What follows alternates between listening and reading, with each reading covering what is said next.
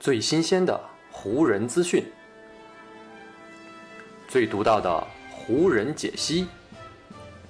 欢迎收听湖人球迷电台。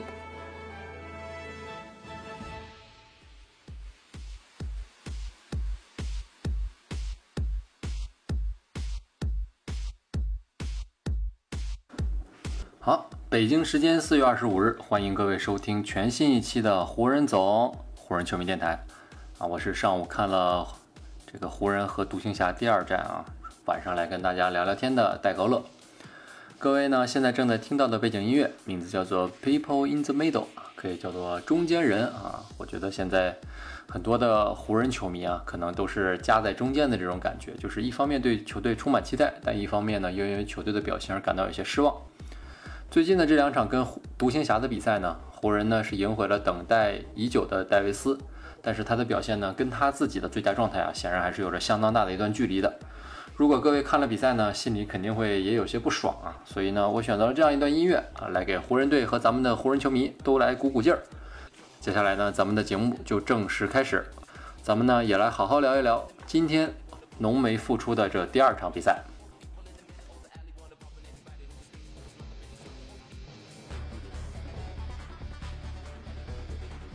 湖人战报。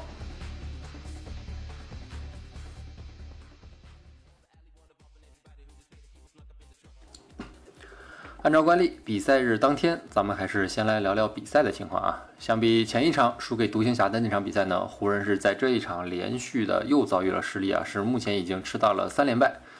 而且相比前天跟独行侠的那第一场比赛呢，湖人这场比赛输的显然是要更窝火一点儿。因为在这场比赛里呢，湖人上半场最多是一度领先独行侠多达十七分啊，很多人都觉得这场胜利已经是揣在口袋里了。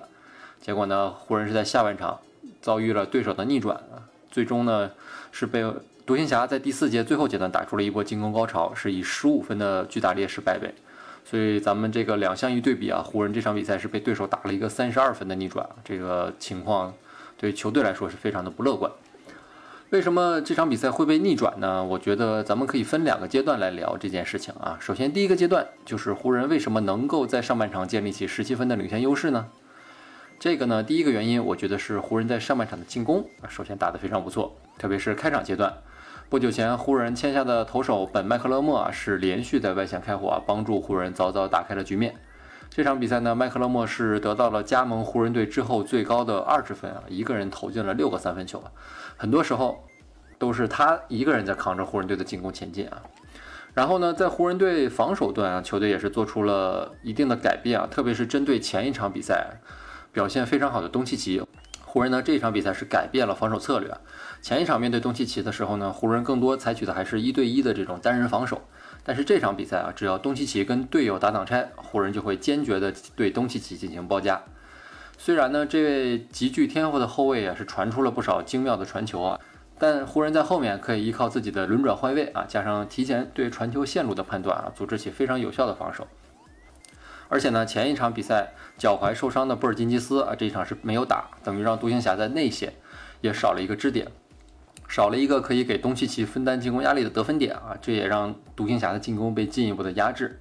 而这攻防两方面的原因加起来呢，就是湖人在上半场取得领先的一个重要原因了。所以呢，接下来咱们再来说说第二个阶段吧。为什么上半场打得挺好的湖人，到了下半场就崩盘被逆转了呢？跟第一阶段一样啊，咱们还是通过攻防两个方向来进行一下分析啊。首先呢，我想先来说说防守。在上半场，咱们刚才提到了对东契奇执行坚决的包夹，这个湖人是受到了很好的策略啊，把东契奇个人的得分压制的非常低。不过呢，湖人队在下半场的防守的时候呢，却变得没有上半场防守的那么犀利和有攻击性了。很多时候呢，特别是内线的大个的球员上来准备执行包夹的时候呢，并没有非常贴紧东契奇，这样呢就给了他更多的操作空间。加上独行侠内线的德怀特·鲍威尔，这场比赛真的是表现得非常好，他的活力特别十足。运动战当中，鲍威尔是十二投十一中啊，特别是在第四节，鲍威尔多次跟东契奇挡拆，然后顺下接东契奇的传球后，要么上篮，要么扣篮，连续打成了好几个。而鲍威尔之所以在下半场打得这么生龙活虎呢，就是利用湖人球员在下半场体力下降之后，防守下降的这么一个缺点啊，连续给湖人造成了暴击。而到了湖人自己的进攻端呢，湖人队这场比赛呢是损失了两个非常重要的进攻点啊。前一场拿到了赛季新高二十九分的波普，是因为在那场比赛当中啊脚踝出现了扭伤的情况。这场比赛呢，沃格尔出于谨慎的考虑啊，是安排波普休息，这样呢才有了前面提到麦克勒莫的首发。同样呢，被沃格尔安排休息呢，还有没有明显伤病的替补球员哈雷尔。呃，波普和哈雷尔这两位都是非常有进攻能力的球员啊。结果呢，这两位球员本场比赛呢都是被按在了板凳上。湖人下半场体力下降之后呢，进攻就开始出现了频频打铁的情况，而此时呢又没有生力军能够顶上来，这样呢，湖人在下半场的进攻就出现了极大的问题。角色球员之外呢？湖人进攻端还有一个不能不提的大问题啊，那就是复出第二场的安东尼·戴维斯。虽然戴维斯这一场比赛的上场时间限制是被沃格尔从前一场的十五分钟延长到了二十五分钟啊，但是呢，戴维斯在场上的状态相比第一场并没有本质上的提升。全场比赛呢，戴维斯是获得了全队最高的十九次出手机会呢，结果呢，他是只命中了其中的五个球啊，三分线外呢更是六投零中。特别是在比赛的第四节啊，在独行侠破进和反超比分，在湖人急需要得分啊来赶紧止血的时候，戴维斯在这个阶段呢是只有五投一中啊，而且他浪费了非常多的好机会，这也成为了独行侠拉开分差、最终逆转湖人的一个关键所在。虽然戴维斯的真实实力到底是怎么样的呢？咱们湖人球迷都心知肚明啊，但是仅从目前的情况啊，以及跟独行侠这两场比赛戴维斯的发挥来看。我觉得湖人输给独行侠的这两场比赛，尤其是这第二场比赛啊，戴维斯要承担非常大一部分的这个输球责任。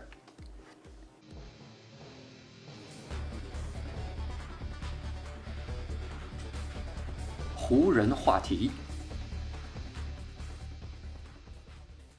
聊完了比赛呢，咱们就顺着戴维斯的表现啊，再来继续的深入聊一聊戴维斯归来之后产生的种种话题啊。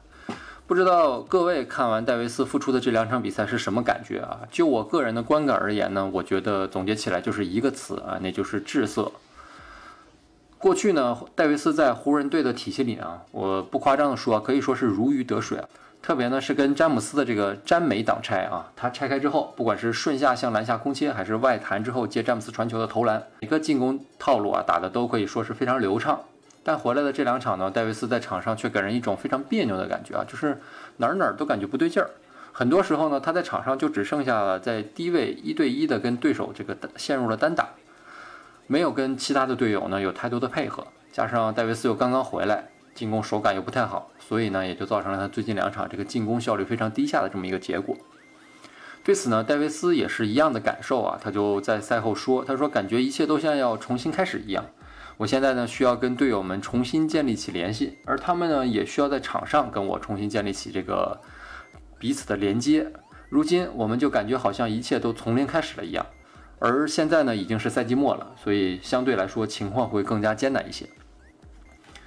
戴维斯说的的确没错啊，湖人现在的情况的确是有些艰难。嗯，具体有多艰难呢？我觉得我可以从排名的角度啊来给大家简单的分析一下。目前呢，湖人还是排在西部第五啊，位置没有动。不过呢，因为连续两场输给独行侠，身后的独行侠呢本来是排名第七，但是现在呢已经是追到了西部第六啊，就在湖人的屁股后面了。而且他们距离湖人只剩下一点五个胜场的差距。而被独行侠反超的开拓者啊，目前是暂时落到了西部第七的位置，但是他们距离湖人呢也只有两点五个胜场的差距。反观湖人，因为这一波三连败啊，他们与前面排名西部第四的掘金的差距是已经被拉开到了四个胜场。如今呢，湖人的常规赛还剩下十二场，在这样的情况下呢，湖人追上前面掘金的希望正在越来越渺茫，而身后的两个对手呢，却还有机会对湖人实现反超。所以呢，就是在这样一个非常严峻的情况下呢，很多人都在质疑沃格尔为什么会在独行侠第二战当中采取了如此大胆的一个排兵布阵方式。所剩的比赛已经不多，球队的排名还有滑落的危机啊！为什么沃格尔在这么关键的时刻还安排重要的首发和替补球员休战？虽然波普和哈雷尔是有伤病啊，但并不是不能打。这么重要的比赛啊，沃格尔还安排他们轮休。这样的举动呢，给人的感觉就是沃格尔似乎并不是非常在意看起来很重要的这场季后赛卡位战，这是为什么呢？嗯，从沃格尔赛前的态度来看呢，他的内心啊似乎真的没有非常重视跟独行侠的这第二场比赛。他在赛前的原话是这样说的：“常规赛的排名对我们来说真的没有太大的意义。”而库兹马呢也很认可主教练的说法。库兹马的说法是，对联盟其他球队来说啊，常规赛排名可能是件大事儿，但是对我们来说，这并不是。这种态度呢，我觉得一方面啊，可以理解为是湖人非常的自信。戴维斯呢，在复出的第一场比赛后，他就这样说：“他说，我不认为有任何一支球队会希望在季后赛当中碰到我们，因为我们有能力在季后赛当中击败任何对手。”作为卫冕冠军呢，我觉得湖人有这样的自信呢，也是没错的。但是这种态度呢，我觉得除了湖人的自信，还可以从另外一个角度来解读啊，那就是可以理解为，相比常规赛的排名啊，如今的湖人有比赢球争排名更为重要的事情。而反映在最近的这两场跟独行侠的比赛里呢，我觉得这个最重要的事情就是要帮助浓眉赶紧找回状态，融入球队。如果你能够明白或者接受我所提到的这个理念呢，我觉得呢很多问题也就非常好理解了。跟独行侠的这两场比赛中啊，特别是双方的这个第二战的最后一节啊，在对手已经追上来甚至反超比分的情况下，沃格尔这时还坚持把状态当时不是很理想的安东尼戴维斯留在场上，同时呢还安排此前没有跟戴维斯并肩战斗过太长时间的德拉蒙德跟戴维斯在场上打了很多时间的这个配合和搭档。这样做的目的呢，我觉得就是为了让戴维斯尽快寻找到能跟德拉蒙德一起在场上打球的这种感觉。啊，因为哈里尔这场休息呢，沃格尔是重新激活了小加索尔啊。小加索尔作为本赛季这个湖人前半段的首发中锋，是跟安东尼戴维斯有过很多配合。如果沃格尔真的想要非常迫切的赢下跟独行侠的这第二场比赛，我觉得非常明智的一个选择呢，是在比赛最后阶段派上小加索尔跟安东尼戴维斯一起搭档。这两个人打球之间更熟，同时呢，彼此之间的打球风格也是更加的契合。但是呢，沃格尔没有这样做，他派上的是在安东尼戴维斯养伤期间才跟球队签约的德拉蒙德。这样做的一个很重要的目的呢，就是希望这两位球员能够尽快的建立起彼此之间的化学反应和联系。因为在季后赛当中啊，湖人面对的对手很多球队啊都是没有很高大的内线的。在去年的季后赛征途当中呢，湖人就是利用自己的内线优势啊啊一路击败了很多对手啊。最后呢，是从西部突围，并在总决赛当中战胜了热火队。而在过去的这个休赛季呢，湖人是先后损失了麦基和霍华德这两位内线。此前签入德拉蒙德，就是为了弥补这两位内线离开后造成的空档。所以呢，在季后赛当中啊，德拉蒙德将会是湖人非常重要的一枚棋子。在这样的背景下呢，自然要安排安东尼戴维斯赶紧跟德拉蒙德寻找比赛的状态。